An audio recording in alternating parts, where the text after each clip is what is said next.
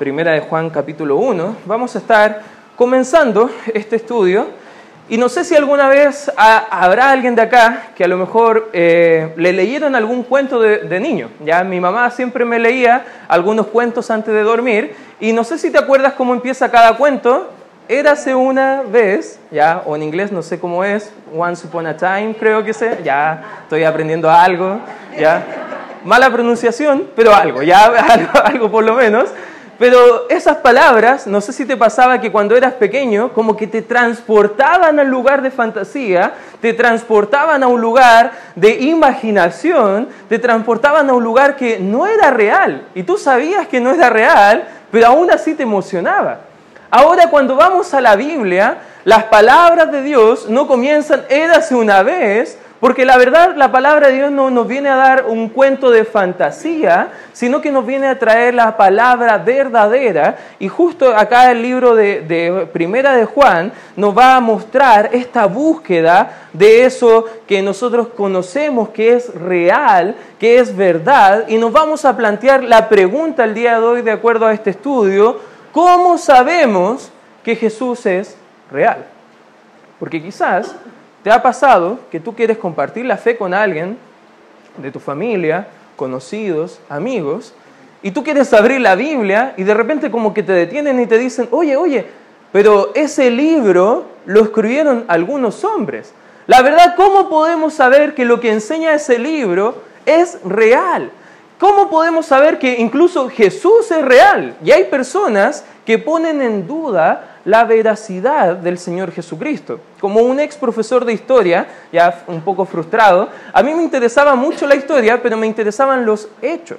Y cuando hablaba con alguien, debatía con alguien, la verdad los pensamientos de esas personas no me importaban tanto. A mí lo que me importaba para hablar eran los hechos concretos y reales.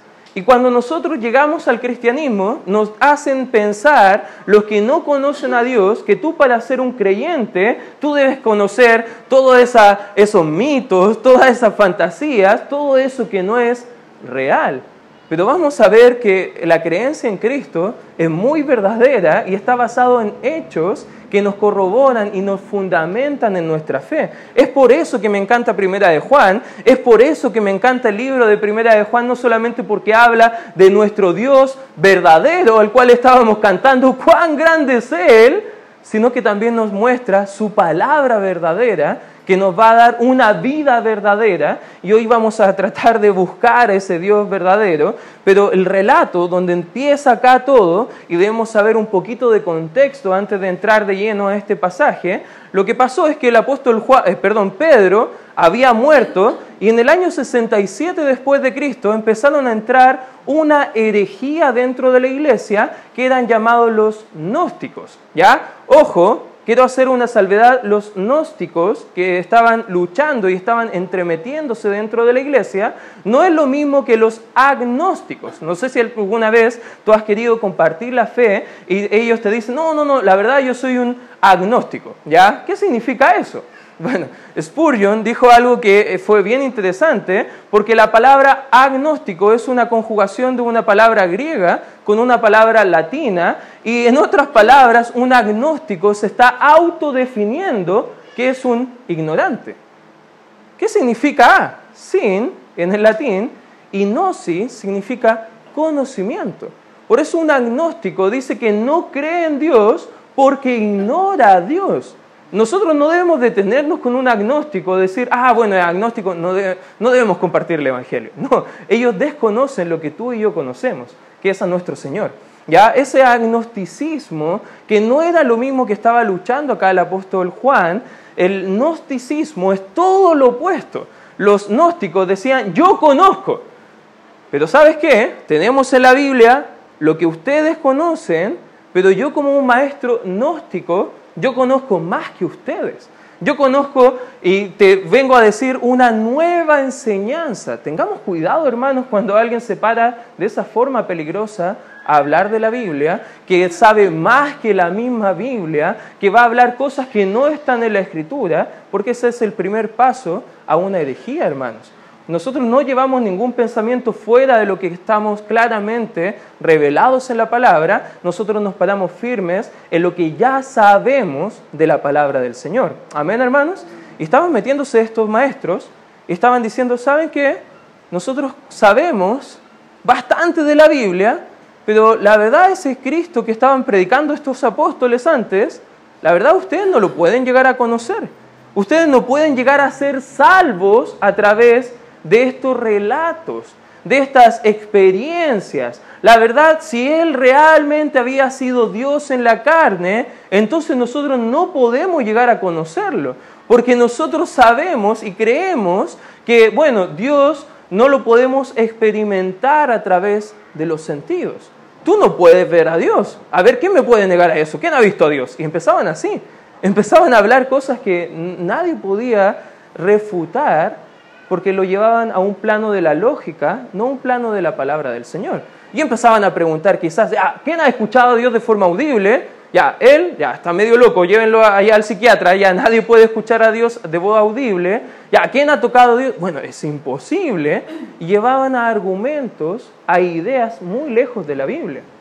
Y acá el apóstol Juan está hablando en contra de estos maestros y viene a mostrarnos y nos lleva al principio de todo. Y el versículo 1 dice lo que era desde el principio, lo que hemos oído, lo que hemos visto con nuestros propios ojos, lo que hemos contemplado y palparon nuestras manos tocante, ¿a qué dice? Al verbo de vida, porque la vida fue manifestada y la hemos visto y testificamos y os anunciamos, y mira lo importante que estaban anunciando, dice la vida eterna, la cual estaba con el Padre y se nos manifestó. Lo que hemos visto y oído, eso os anunciamos, para que también vosotros tengáis, y subrayo esta palabra porque es importante, comunión con nosotros. Y nuestra comunión verdaderamente, dice la Escritura, es con el Padre y con su Hijo Jesucristo. Estas cosas os escribimos para que vuestro gozo sea cumplido. Vamos a ver dos principios el día de hoy.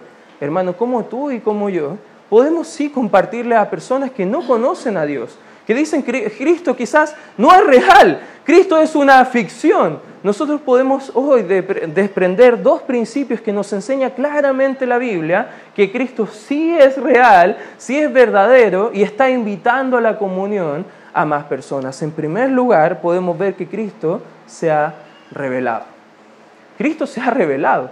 ¿A qué nos hacemos alusión a eso? Fíjate en el versículo número 2, dice, porque la vida fue, y mira lo que dice ahí, manifestada y la hemos visto y testificamos. La idea de manifestar algo es traer a la luz algo que estaba oculto. Es la misma idea griega que habían arte, pintura, esculturas, y no sé, llamaban a muchos para apreciar por primera vez la, la, exposición de esta obra de arte, y de repente, cuando ya estaban todos reunidos, el artista quitaba el velo y dejaba a exposición completa lo que era su obra de arte. Esta manifestación es lo que ha hecho Dios a través de Cristo, manifestándonos a nosotros quién es Él y cómo nosotros podemos relacionarnos con Él. Cuando Dios se ha revelado, por ejemplo en Romanos capítulo 1, versículo 20, nos muestra que Él se ha revelado a nosotros a través de la creación. De modo que nadie puede decir, no existe un Dios, porque al mirar el mundo podemos llegar a la conclusión de que no se hizo solo. ¿Tú lo entiendes eso, hermano?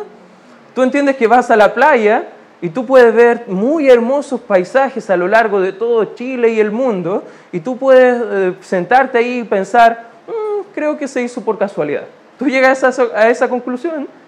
Bueno, espero que no sea así, porque la Biblia enseña en, el libro de Romanos capítulo 1 versículo 20 que las cosas invisibles de Él, su eterno poder y deidad, se hacen claramente, fíjate esa palabra, claramente visibles desde la creación del mundo, siendo entendidas por, las por medio perdón, de las cosas hechas, de modo que no tienen excusa. Por más ignorantes, desconocedores de Dios, la gente puede mirar a un mundo y saber que existe. Pero eso no les va a salvar. La Biblia también dice que Dios se ha revelado a través de su palabra. Eso significa la palabra verbo, una palabra llamada en el griego logos, que tiene la idea de una palabra en acción. Incluso lo interesante de esta palabra logos es que tiene 47 traducciones a nuestro idioma. O sea, tú puedes tomar esa palabra y dependiendo de cualquier contexto donde tú la coloques, puede significar a veces verbo, a veces acción, a veces razonamiento, a veces lógica, pero acá específicamente la Biblia está hablando de nuestro Señor Jesucristo. Cuando estudié en la Universidad de la Filosofía Griega, me llamó mucho la atención que muchos filósofos muy inteligentes estaban buscando el saber absoluto, el conocimiento. Platón estaba buscando este logos. Y lo interesante es que el mundo durante muchas épocas han tratado de buscar el significado de su vida, el propósito de su vida, la persona que es mayor sobre todos, esa, ese logos que nadie conoce por ahora, y de repente viene el apóstol Juan y dice, yo lo conozco, yo lo conozco. Esa persona que te puede dar propósito, yo la conozco. Esa persona que tú estás buscando desesperadamente y no lo puedes hallar, yo lo conozco. Esa persona que puede dar propósito a tu vida, yo lo conozco. ¿Y sabes qué? No solamente lo conozco de entendimiento, pero yo tuve una relación con Él. Yo lo vi, yo lo escuché, yo lo palpé, yo estuve con Él. Y sabes qué? Yo vengo a compartirte mi testimonio, que es verdadero. Y tú puedes también ser salvo al entender ese testimonio. Dios se ha revelado específicamente a través de su palabra, mostrándonos la persona del Señor Jesucristo. Incluso lo mismo que estuvimos viendo acá en el versículo 1, lo que era desde el principio, lo que hemos oído, lo que hemos visto con nuestros ojos, lo que hemos contemplado y palpado en nuestras manos, tocante, y fíjate a qué persona, al verbo de vida. Si te fijas, verbo está con mayúscula, está hablando de la persona de Cristo dicho sea de paso, hermanos, escribimos Dios también con mayúscula. Ya lo he dicho varias veces, hermanos, ya para que no ponga Dios te bendiga con una D minúscula, porque eso es hablar de otros dioses que no son los de la Biblia, ya esos dioses que no pueden salvar, ya un pequeño punto gramatical que me gusta retocar de forma regular para que no, no escribamos el nombre de Dios de, de mala forma, pero acompáñame por favor al libro de Juan, el Evangelio según San Juan, capítulo 1, porque vamos a ver quién es este verbo tan importante que nos viene a mostrar acá el apóstol Juan. Versículo 1 dice, en el principio era él, a ver, ayúdame, ¿era quién? Era él, Logos. Y el Logos o verbo era con Dios. Y el verbo era Dios. A ver, ese conocimiento ese propósito, todo eso que he estado buscando, ¿desde cuánto estaba según la escritura? Desde el comienzo. ¿Y con quién estaba? Con Dios. ¿Y quién era? Era Dios. ¿Sabes qué? El mundo tiene a la mano lo que puede transformar su vida si es que llegan a conocer a nuestro Dios. Y ese Dios lo viene a explicar nuevamente más adelante, que en el versículo 2, este era en el principio con Dios, versículo 14, para avanzar un poco en el relato, dice, y aquel verbo fue hecho carne y habitó entre nosotros y vimos su gloria, gloria como del unigénito del Padre, lleno de gracia y de verdad. El apóstol Juan, no solamente en, en Primera de Juan, sino también en su Evangelio, viene hablando que Dios se hizo carne. Y hay testimonios, hay personas que le han visto, hay personas que le han conocido, que podemos nosotros confiar. El Señor Jesucristo dice que más bienaventurados somos nosotros que no lo hemos visto y que creemos. Pero lamentablemente hay tantas personas que no quieren poner su fe en Cristo, que no quieren mirar por fe a nuestro Señor en el cual nosotros hemos entendido. que ese Señor Jesucristo ha sido revelado a nosotros. En otras palabras, conocer a Jesucristo es conocer a Dios, hermano. Porque la Biblia enseña que Jesús es Dios. Amén. Y no escuchemos a cualquier otra persona que venga a explicarte que tiene un nuevo conocimiento, que dice que no, bueno, no es técnicamente Dios, es el Hijo de Dios, pero bueno, es un Dios con D minúscula, como hay algunos que enseñan por ahí, sino que Él es Dios, enseña la Escritura. Eh, en Colosenses capítulo 2, versículo 9, dice que en Él habita corporalmente toda la plenitud de la deidad. Él no es un poquito Dios, hermano. Él es completamente Dios. Amén. Y Él se nos ha revelado. Jesús es el Hijo del Padre, el Hijo de Dios nos enseña la Escritura. Por eso, hermanos, si te equivocas acerca de Jesús, también te vas a equivocar acerca de Dios y lo más probable, también te estás equivocando acerca de la salvación. Mira, acompáñame al libro de Primera de Juan. Vamos a mirar algunos versículos de forma rápida. Fíjate lo que dice el capítulo 2, primera de Juan, capítulo 2, versículo 22 y 23, dice la escritura, ¿quién es el mentiroso? Sino el que, fíjate que dice, el que niega que Jesús es el Cristo. Este es el anticristo, el que niega al Padre y al Hijo. Todo aquel que niega al Hijo tampoco tiene al Padre. El que confiesa al Hijo tiene también al Padre. Cristo lo dijo en el libro de Juan, capítulo 10, que Él y el Padre uno son. Si tú niegas la verdad acerca de Cristo, en otras palabras, estás negando a Dios mismo. Y no tienes la salvación. No puedes ser salvo.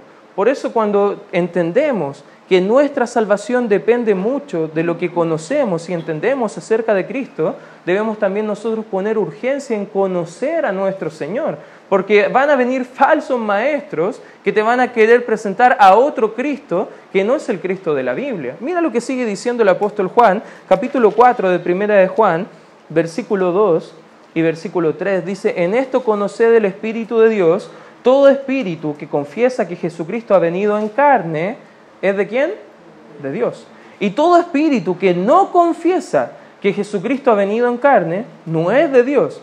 Y este es el espíritu del anticristo, el cual vosotros habéis oído que viene y que ahora ya está en el mundo. Capítulo 5 de Primera de Juan, mira lo que dice el versículo 7. Dice, porque tres son los que dan testimonio en el cielo. El Padre, el Verbo, ¿quién era el Verbo? Era Jesús, ¿cierto?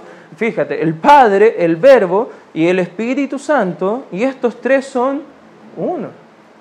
El mismo Dios manifestado en tres personas. Bueno, interesante, lo podemos quizás conversar en otro momento, pero la Biblia viene a mostrar una y otra vez esta verdad. Versículo 20 del capítulo 5, pero sabemos que el Hijo de Dios ha venido y nos ha dado perdón, nos ha dado entendimiento para conocer al que es verdadero y estamos en el verdadero, en su Hijo Jesucristo, este es el verdadero Dios y que dice además la vida eterna. Por eso, hermanos, cuando hablamos de la vida eterna, hablamos de Cristo. No podemos hablar de la vida eterna sin hablar de Cristo. No podemos ofrecer a la gente no ir al infierno, pero sin presentar claramente a Cristo.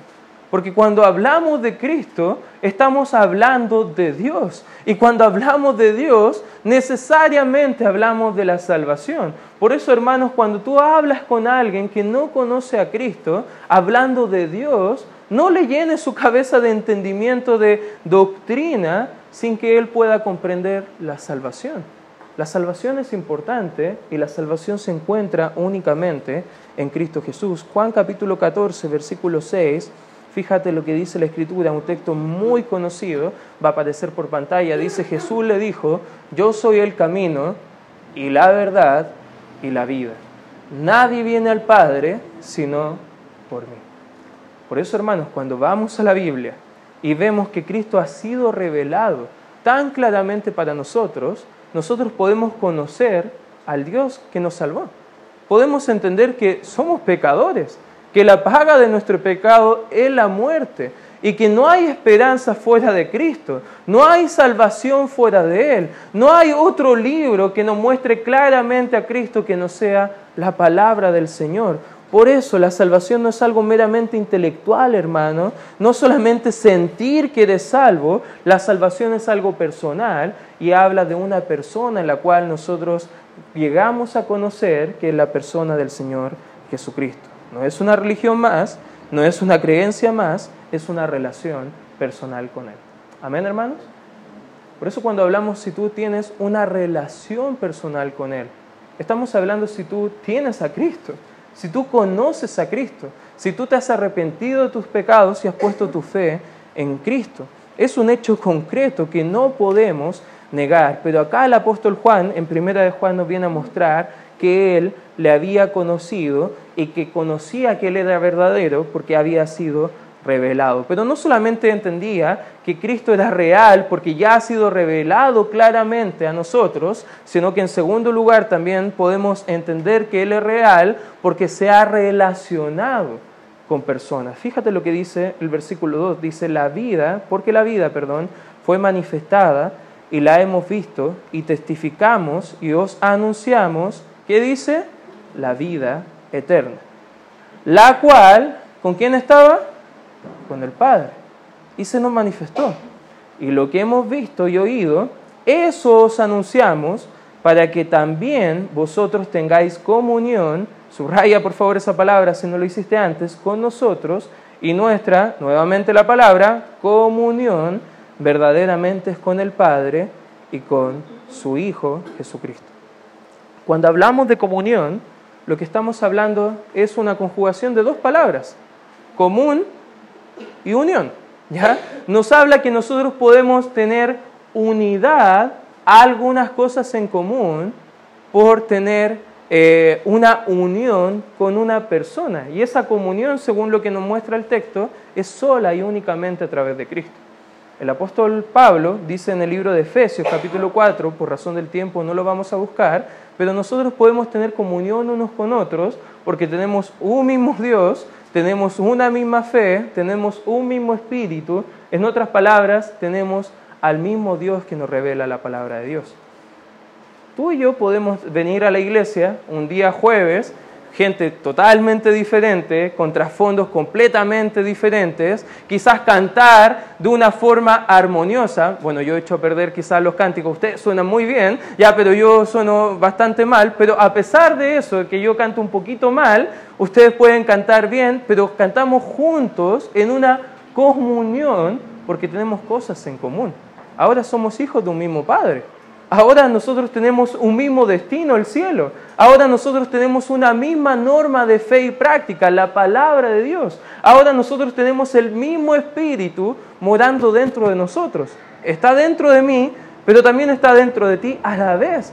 Nosotros podemos tener muchas cosas en común mediante la comunión que hemos recibido al relacionarnos con Cristo Jesús. Por eso para tener comunión con Él, esta común unión es una comunión que recibimos principalmente cuando conocemos a Cristo como nuestro Señor y Salvador personal. Ahí comienza nuestra comunión.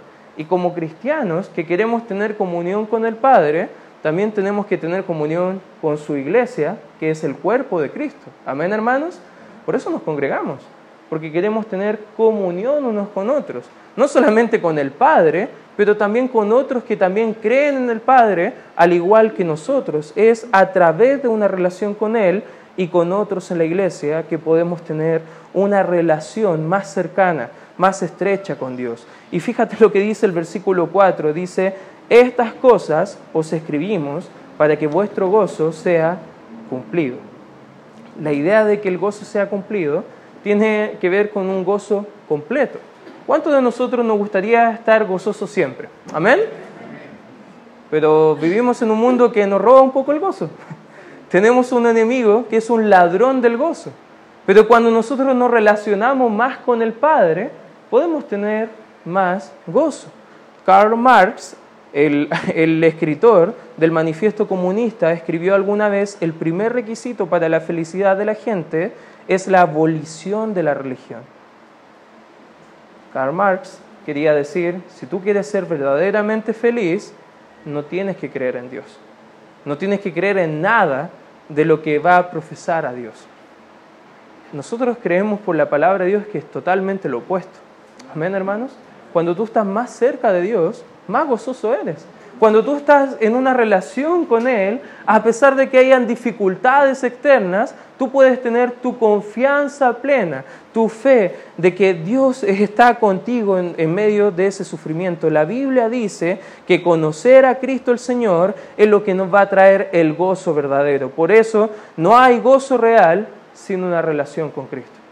No hay una familia gozosa sin tener una comunión con Él. Tampoco hay paz verdadera sin Cristo, porque la comunión es la respuesta de Cristo a la soledad, pero el gozo es su respuesta al vacío de la vida. ¿Cuánta gente hoy en día está vacía por dentro? Que está buscando propósitos para su vida, está buscando algo que le satisfaga, pero no va a encontrar nada fuera de Cristo. Hay gente que está buscando la respuesta de su vida en relaciones con el sexo opuesto. Hay gente que quiere llenar ese vacío con drogas o alcohol o quién sabe qué. Pero hermanos, tú y yo tenemos a alguien a quien anunciar que puede llenar todo ese sentido de vacío, todo ese sentido de soledad, porque solamente el gozo es producto de la comunión íntima con el Señor. Mira, acompáñame por favor al libro de Salmos, capítulo 16, un texto de mis favoritos en la Biblia, Salmos 16. Fíjate lo que dice el versículo número 11. Cuando lo tengan, ¿me puedes dar un fuerte amén? Salmo 16, 11 dice lo siguiente, me mostrará la senda de la vida, en tu presencia hay poco gozo. ¿Eso dice?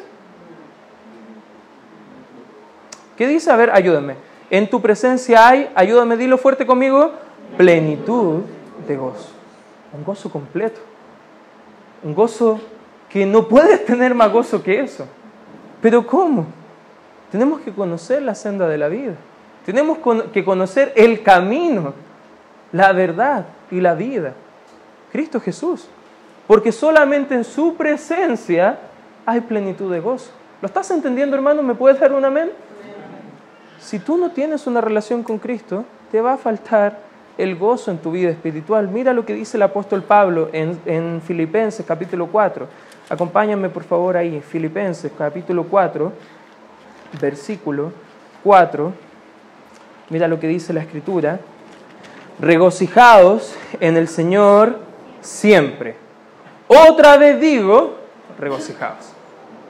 Lo interesante que él conjuga el gozo, pero le pone un sufijo re, que es como, como que aumenta la idea.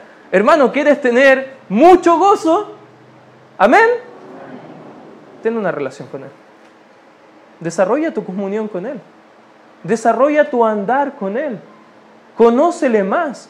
Como enseñaba Pastor Jason el otro día, llénate de Él para contarle a otros de Él. Hermano, tú no puedes dar a nadie lo que tú no tienes. Tú no puedes hablar de Cristo y lo hermoso que son sus verdades si tú ni siquiera tomas tiempo para desarrollar el conocer a través de la palabra. Tú debes ayudar a otros a conocer a Dios, pero tú también debes conocer primeramente a Dios. Tu regocijo es en el Señor. No hay otro gozo fuera del Señor. No hay otro lugar donde nosotros podemos ser verdaderamente llenos de Él. El libro de Juan, Evangelio de Juan, acompáñame por favor ahí. Evangelio de Juan, capítulo 15. Fíjate lo que dice el versículo 11 de la Escritura, Juan 15, 11 dice, estas cosas os he hablado para que mi gozo esté en vosotros y vuestro gozo sea cumplido. Cuando vemos a Cristo, vemos su palabra, vemos principios que transforman nuestra vida. ¿Cuántos de nosotros cuando hemos llegado a Cristo no teníamos tanta esperanza? Quizás estábamos luchando con un despropósito de nuestra vida. Quizás veníamos con vidas destruidas por el pecado, por malas decisiones. Pero cuando llegamos a Cristo, nuestra vida cambió. Y ahora tú puedes venir a la iglesia y a pesar de las dificultades, tú tener gozo, tener esperanza en Él, tener una confianza plena porque le has conocido y tienes una relación con Él.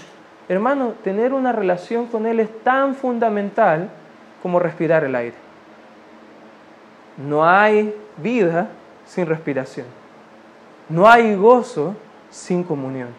Por eso, hermanos, cuando nosotros conocemos la verdadera vida, va a producir gozo verdadero también en la vida del creyente. Algunas aplicaciones al entender y conocer a nuestro Señor según lo que vemos acá en el relato. En primer lugar, puedes tener, perdón, puedes poner tu confianza en Él para que te salve. Si tú estás el día de hoy y tú quizás has llegado con muchas dudas, muchas preguntas, incertidumbres. ¿Será verdad? ¿No será verdad? A lo mejor muchas personas me han mostrado, pero no me han convencido. La verdad, hermano, no te quiero el día de hoy convencer con mis argumentos. Quiero mostrarte lo que dice la Biblia claramente, lo que ha revelado de forma clara para que tú puedas conocer a Dios y si no eres salvo, que hoy sea el día de tu salvación. Porque eso es lo más importante. No puedes tener comunión con Él sin dar ese primer paso, sin ser salvo. Y si tú estás con nosotros, queremos darte ese tiempo para que puedas conocerle a Él. En segundo lugar, también puedes tener una relación con Él, tu caminar diario con Él. Si te hiciera algunas preguntas, no para eh, incomodarte, bueno, quizás sí, pero en el buen sentido para examinar tu vida, ¿cuánto de nosotros el día de hoy tomamos tiempo aparte, a solas, para leer la palabra de Dios? ¿Cuántos de nosotros estuvimos orando a Dios, pero no solamente para dar gracias por los alimentos o pedir algo a Dios, sino orando para conocer más a Él, para a lo mejor decirle a Dios, Señor, hace tu voluntad de mí, quiero conocerte más. ¿Cuántos de nosotros estamos relacionándonos con Él de forma de, sistemática? de forma paulatina. En otras palabras, ¿cuánto conoces más a Dios hoy que lo que conociste el año pasado? Hay un crecimiento, hay un andar, hay una relación.